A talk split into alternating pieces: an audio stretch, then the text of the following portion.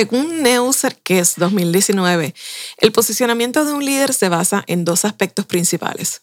El primero sería la marca personal, que es la visión que tenemos de nosotros mismos y que deseamos transmitir. Y el segundo, la visión que otros tienen de nosotros, que sería la reputación. Pero, ¿y qué pasa si la visión que tenemos de nosotros mismos está distorsionada? Está influenciada por un impostor. Pues de eso, de impostoras, de estupendas y de cómo vencer las dudas que nos impiden avanzar, hablamos con nuestra invitada de hoy, que nos llega desde España gracias a la tecnología. Se trata de la escritora, conferencista y analista especializada en marca personal, Neos Arques.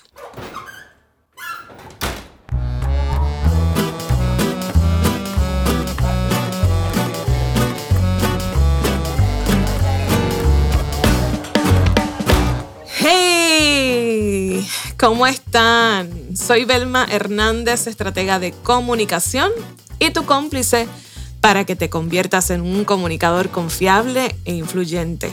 Este podcast va a ayudarte a mejorar tus relaciones y lograr mejores resultados en todo lo que haces. Pero antes, te invito a visitar mi página en la web belmahernandez.com, en donde vas a encontrar herramientas útiles para ser un comunicador influyente.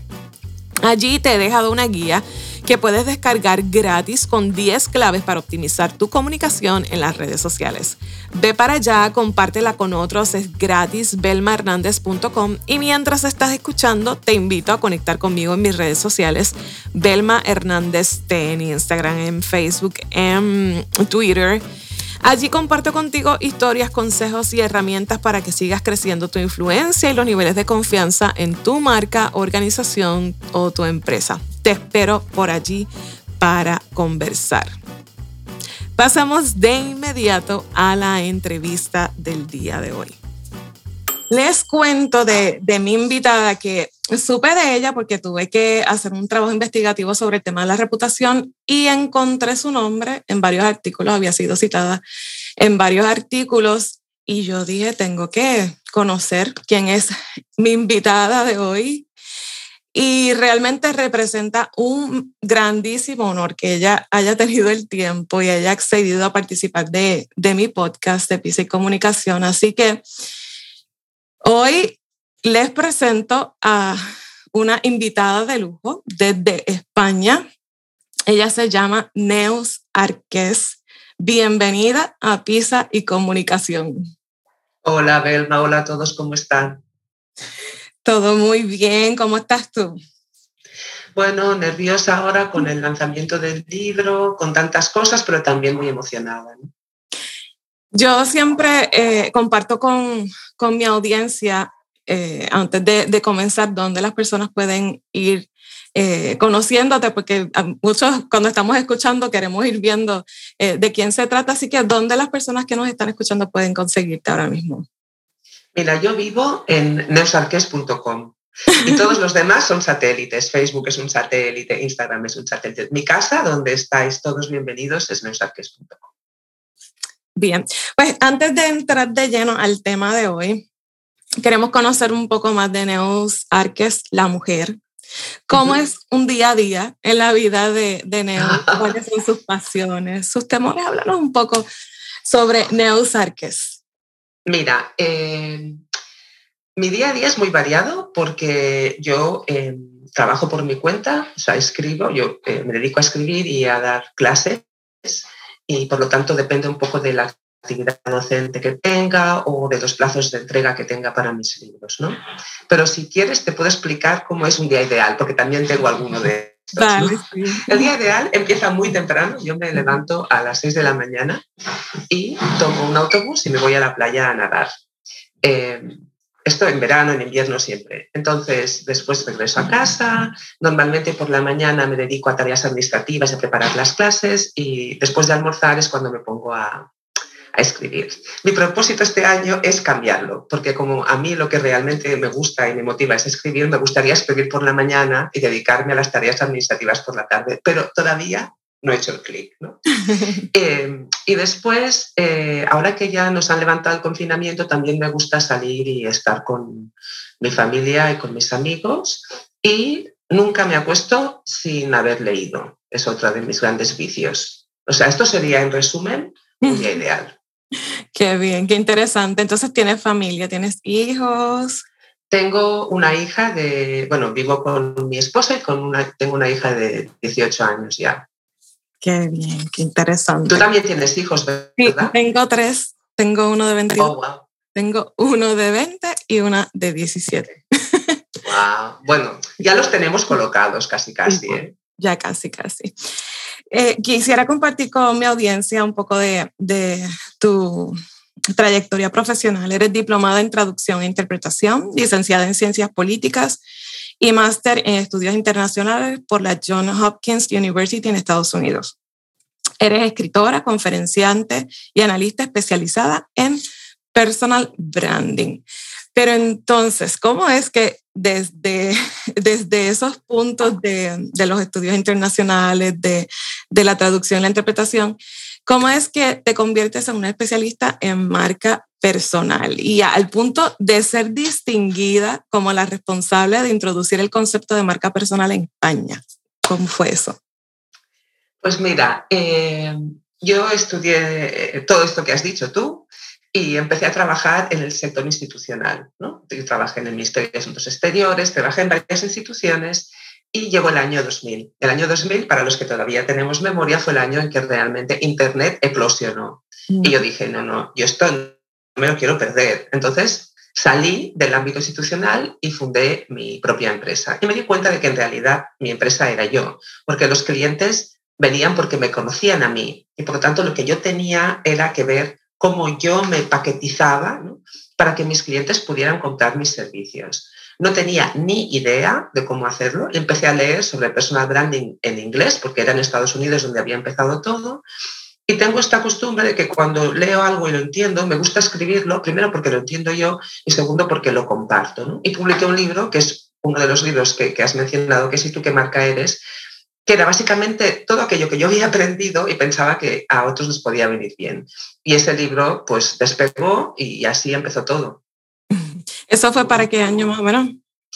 La primera edición del libro es del 2007 y la última actualización es de hace dos años. O sea que está ahí, inasequible al desaliento, ese libro va solito, ¿sabes? Y yo orgullosa ¿no? de tener un libro que haya podido ayudar a tanta gente durante tanto tiempo. Así es, y utilizado por muchos otros autores también como referencia. Eh, has publicado 14 libros, entre ellos el manual de referencia y ese que, que nos mencionas tú, qué marca eres. Y que me parece que fue de ahí que trae la cita con la que comencé el, el episodio sobre la marca personal y la reputación. También eh, tienes... Te estoy perdiendo un poco. Sí, dame un segundo.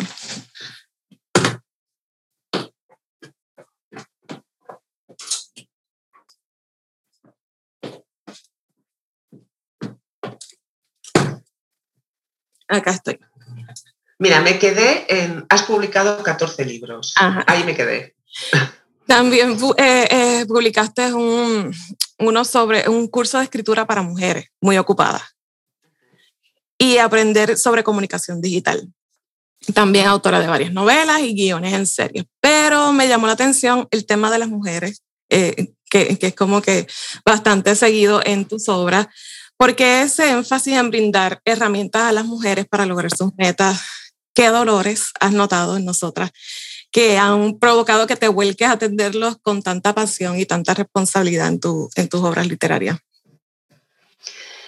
Mira, yo, a mí me preocupan tres cosas en la vida la visibilidad, las mujeres y los escritores. porque Bueno, porque yo soy mujer y soy escritora y entonces como he pasado por todos estos déficits y estas carencias y estas pesadillas, pues siento la necesidad de pensar, bueno, ¿cómo lo podemos mejorar? ¿no? Entonces, Belma, yo tengo la sensación de que la principal diferencia, la principal diferencia entre el talento de las mujeres y el de los hombres es que el de las mujeres no se ve. Esa es la principal diferencia.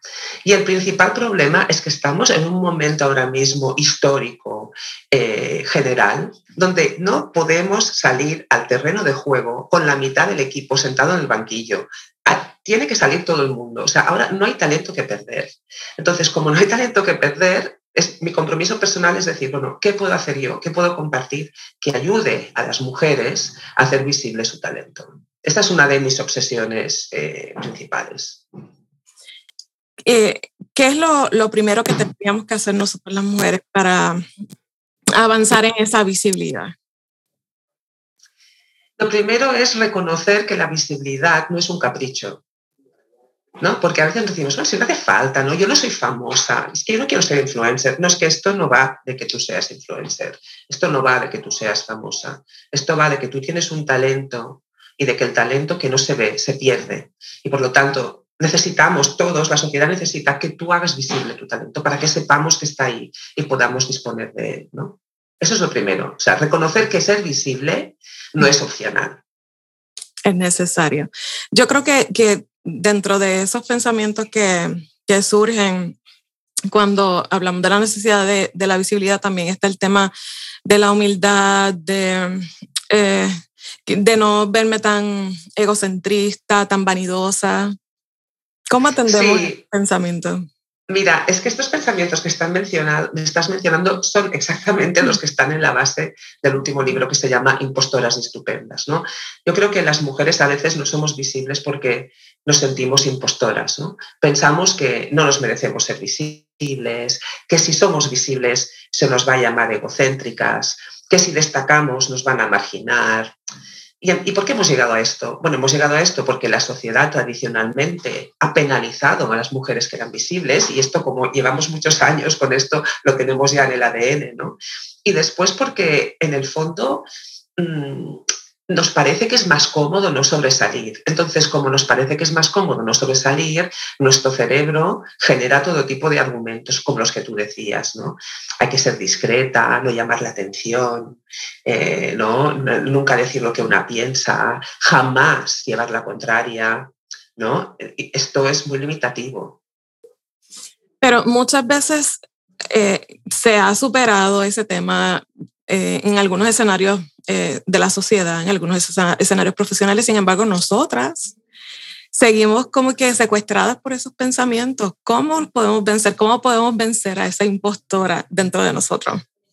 Mira, yo creo que la solución es doble, ¿no? O sea, primero, yo creo que las mujeres que se sienten impostoras tienen que entender que esto no es una tara congénita. O sea, ellas están respondiendo a un entorno. Por lo tanto, hay una obligación de todos, hombres y mujeres, de cambiar el entorno para que sea más amable y no tengamos que sentir esa impostura que nos frena. ¿no?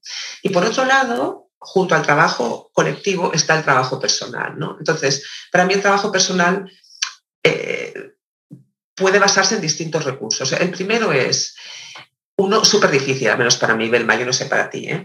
es aceptar el halago es decir, cuando alguien te felicita por algo, tienes que poder quedarte ahí, escuchar bien lo que están diciendo y pensar, oye, esto no me lo he imaginado, ¿no? Hay una persona que está reconociendo mi, mi talento. Entonces, esto yo tengo que entender que es así, que yo no le he engañado, sino que esa persona ha visto mi talento y reconocer eso, porque eso es como un primer paso para reducir ese síndrome. ¿no? Yo tengo un, un documento Word titulado La carpeta de la victoria y cuando algún lector me escribe o me felicitan en clase o así, lo copio y lo pego. Porque ya solo el hecho de tener que copiarlo y pegarlo me obliga a prestarle atención. ¿no? O sea, por un lado, reconocer el halago, después, buscar un grupo de apoyo. Las mujeres funcionamos muy bien en grupos de apoyo y como por desgracia el síndrome de la impostora está tan extendido, no es difícil encontrar colegas y amigas que se puedan identificar eh, con eso. ¿no? Y después, atreverse a hacer lo que yo llamo un plan de visibilidad selectivo. Es decir, no, no vas a ser famosa, pero vas a tener que plantearte en qué espacios necesitas ser visible profesionalmente y hacerlo. Qué bien.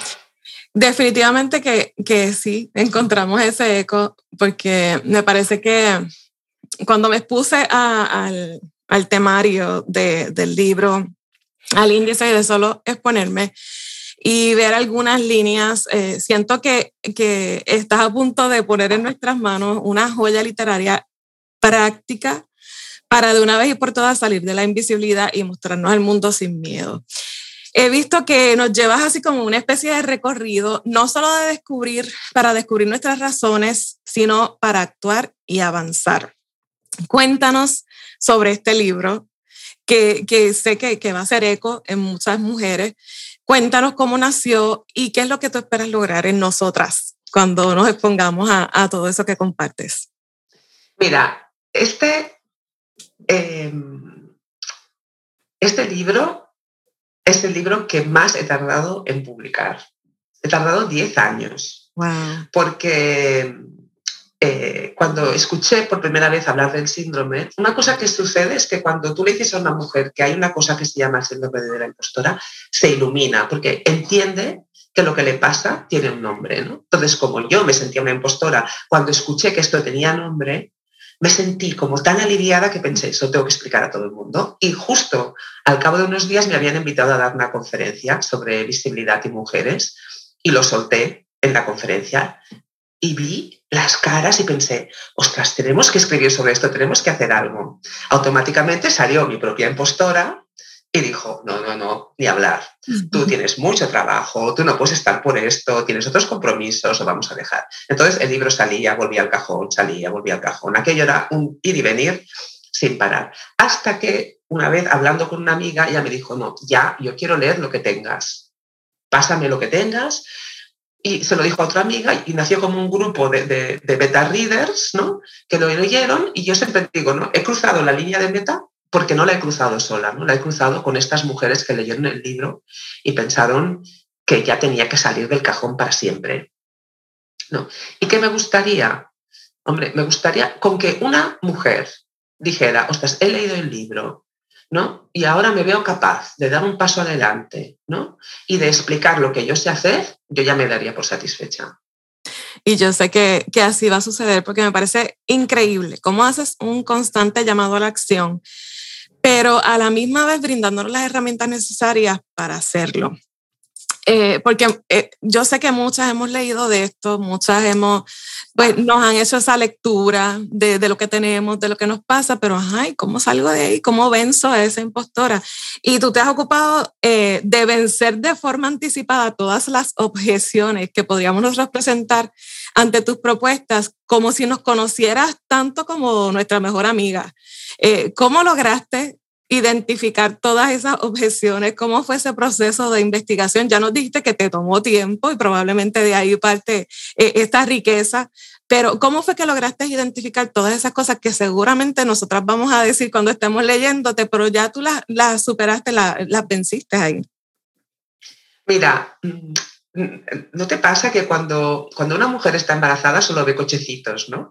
Entonces, cuando, yo creo que cuando pensé, ostras, el síndrome de la impostora, empecé a prestar atención a las conversaciones, ¿no? Con mis amigas o en espacios sociales y detecté las cantidades de cosas que podemos llegar a decir para hacernos más pequeñas, ¿no? Entonces, claro, empecé como a crear categorías, ¿no? O sea, pensaba, ah, mira, categoría número uno, el perfeccionismo, ¿no? esto no está perfecto, no sé qué. Claro, en el fondo yo que veía que se resistían, ¿no? Por lo tanto, que ya era una resistencia. Otra categoría que me encanta, y, esto, la estoy superando, ¿eh? todavía no he, salido del todo de ahí. Las listas, hacer listas de cosas. Listas y listas y más listas. Y luego, bueno, pues haz, no sé, coge el ítem número uno, ¿no? Hazlo. No, no, porque entonces hago la lista de las listas. Y tú dices, no, es otra forma de resistencia, porque en realidad, Berna, lo que es el síndrome de la impostora es el miedo al juicio, y si no hacemos, no nos pueden juzgar. O sea, en realidad es una forma de autoprotección, ¿no? De, ostras, yo no voy a hacer nada y así nadie va a decir nada. Pero entonces perdemos todo, todos, porque lo que tú tengas que decir no lo vamos a escuchar. Definitivamente. Y el, lo, más eh, común que yo he encontrado cuando, eh, como parte de, las cosas que hacemos en mi agencia, pues tratamos de, de hacer visible los tesoros que hay en, dentro de, de, las mujeres que lideran las empresas a las que servimos. Eh, precisamente eso, es como que, ¿qué van a decir? Las opiniones. Eh, y te pregunto, o sea, ¿qué hacemos? No, no tanto con las opiniones de la gente que no conocemos, ¿qué hacemos con las opiniones de la gente que nos importa? Que a veces se vuelven Mira, esta es otra forma sofisticada de resistencia. Esto es nivel 2 ya, ¿eh? Ya no es nivel 1 que hacemos con las opiniones, sino con las opiniones de la gente que nos importa. Mira, eh, yo creo que cuando decimos, cuando pensamos la frase, ¿qué van a decir? Si hago esto, si digo esto, si tomo esta decisión, ¿qué van a decir? Uno tiene que preguntarse, ¿quién? ¿No? ¿Quién va a decir algo? La respuesta normal es todo el mundo. A ver qué va a decir todo el mundo. Nadie lo es todo para todo el mundo, de verdad. Es que no, no importa. Incluso a la persona a la que le importas, le importas en una medida concreta de su mundo. Cada persona tiene su vida. Siempre digo eh, que se entienda bien, ¿eh? no somos tan importantes. Es decir, el miedo nos agiganta la importancia y pensamos que todo el mundo se va a parar porque hemos hecho algo o hemos dicho algo. No, no. E incluso si lo dicen, ¿qué más da? Qué, qué genial, qué revelador esa frase. No somos tan importantes para otros, pero sí para nosotros. Claro. Entonces, lo que debe pesar, pues, es lo que... Es uno. Exacto, la, la razón. Hay, hay algo que, que me gustaría conversar ya eh, y para ir cerrando esta conversación. Y es sobre el tema de la autenticidad que, que lo planteas en, en el libro. Eh, pero me parece que hay una línea bien fina entre ser auténtico y mostrarme profesional, estratégico. ¿Cómo logramos ese balance entre mostrarme como yo soy eh, de, de, manera auténtica, de manera honesta, pero sin dejar de ser profesional y sin dejar de ser estratégico en, en eso, que, sobre todo en el contenido que creamos para las redes sociales?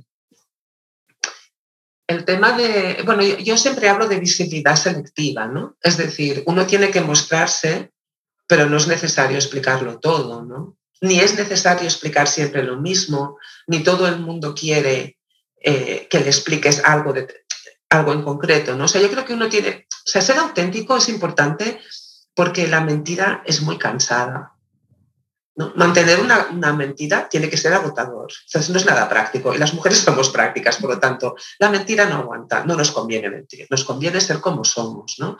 Pero sabiendo en cada momento qué es lo que queremos compartir y recordando que la decisión de compartir debe ser nuestra. Es decir, si hay algo que yo no quiero explicar, no lo explico.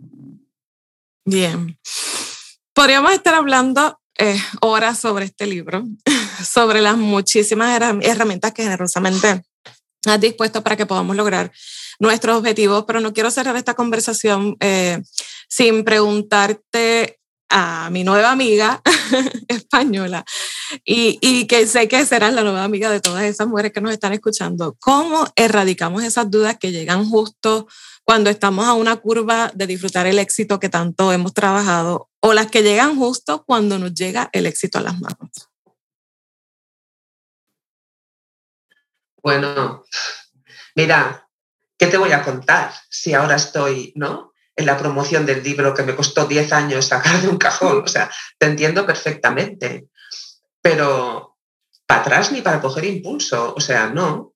Si has llegado hasta aquí, es que yo creo que no es un acto egoísta, ¿sabes? Yo lo veo como la decisión de compartir el talento es un compromiso social. Si tú eres una persona muy capaz, que estás formada, y, y no lo muestras, es que perdemos todos. Es que hazlo por ti, pero hazlo también por los demás, ¿no? Sí que es verdad que cuando el éxito se acerca más, es cuando más difícil es. Por eso yo creo que aquí el grupo de apoyo es fundamental. Y también recordar que si tú eres el, el, flavor of the week, ¿no? O sea, esta semana es tu éxito y la semana que viene será el éxito de otro. Hay que dimensionar un poco las cosas, ¿no? Hay que dimensionar. Eso es lo que me estoy diciendo a mí misma ahora mismo, o sea que espero que sirva, ¿no? Pero por otro lado también creo que no puedo sacar y firmar un libro que se llama Impostoras y Estupendas y no defenderlo, ¿no? Definitivamente. ¿Algo más que nos quieras contar sobre este libro antes de, de despedirnos? Eh, lo que quería decir es que espero que las personas que lo lean lo lean con la misma ilusión con que yo lo he escrito. Espero que no tarden 10 años en leerlo porque realmente es muy breve y tan rapidito, pero sí que lo lean con, desde la ilusión y el respeto. Creo que es lo que más me gustaría. No. Y decir, mira, ya que me dan la oportunidad, que también hay hombres que se sienten impostores. También hay hombres, ¿no? Y yo les invito a que utilicen el femenino de síndrome de la impostora y que digan, yo sufro el síndrome de la impostora. Y ya está, y que por una vez feminicemos eh, el tema, ¿no? Tengo una estudiante me dijo el otro día, yo es que era chico, ¿no? Yo soy miembro del Impostor Team. Y pensé, hombre, no está mal, ¿no? O sea, como estrategia para no feminizarlo, digo, no, tú sufres el síndrome de la impostora y lo dices así, y así se quedó. Sí, y sobre, y sobre ese tema hablas un poco y me llamó la atención. Y pienso que, que muchas veces eh, eh, los escenarios en los que nosotras nos sentimos desplazadas por los hombres, a veces no, no, es tanto culpa de ellos. Bendito, hay muchos hombres que hoy en día tratan de darnos el espacio, de impulsarnos, pero nosotras seguimos boicoteándonos y saboteándonos. Así que definitivamente que tenemos que, que hacer equipo con ellos y, y, y a veces no es tanto lo que ellos propician para nosotras, sino lo que nosotras podemos creer de nosotras mismas. Neus Arques, gracias, gracias por este tesoro de conversación. Te deseo lo que sé que vas a tener. Mucho éxito con este nuevo libro. Y aún más deseo que podamos seguir enriqueciéndonos con tu conocimiento, con tu responsabilidad social y la excelencia con la que nos enseñas, dónde pueden adquirir esta joya literaria. Yo soy la primera que voy a ir a buscarlo. Mira, el libro se va a publicar el día 2 de marzo. El día del cumpleaños. Eh, ah, no lo voy a olvidar. De verdad, qué bueno. Oye, felicítala de mi parte. ¿Y esta qué edad tiene de los tres? Ella va a cumplir 17 años ese día. Ah, es muy importante, es muy importante que la animemos, ¿eh? Y creo que Es muy importante. qué bien, qué bien. Eh, no, pues estará en las plataformas habituales ya, eh, disponible en formato, por ahora está en, formato impreso y en ebook y imagino que pronto estará en audio, locutado por mí porque tengo la suerte de, poder locutar mis propios libros, ¿no? O sea que sí. Pues Oye, qué ilusión, me ha encantado hablar contigo y, y agradezco mucho la oportunidad y tu atención y la de todas las personas que nos están escuchando. Ojalá que puedas estar pronto en Puerto Rico. Bueno, mañana si pudiera. Vamos a conocerte más. Gracias, de verdad, gracias por ser tan generosa. Sé que estás súper ocupada con, con, todo este tema de, del lanzamiento y de verdad que estoy muy agradecida de que hayas estado con nosotros. No, la agradecida soy yo. Gracias, Berna. Gracias a todos. Mucho éxito. Gracias por el apoyo que me das compartiendo este episodio con otros haciendo tus reviews, tus comentarios sobre lo que piensas de lo que hablamos hoy. No te olvides de suscribirte si no lo has hecho y escríbeme si necesitas que te ayude con algún tema en particular relacionado a la comunicación, a las relaciones de equipo. En fin, lo que tú entiendas que yo pueda servirte, estoy a tus órdenes. Nos escuchamos la próxima semana. Hasta entonces, no te desanimes. Sigue haciendo visible para otros los tesoros que hay en ti, en tu historia, en tu empresa. Sigue trabajando en tu autoconfianza. Y recuerda ser estratégico, ser influyente y sobre todo ser confiable porque tú eres el mensaje. Hasta la próxima.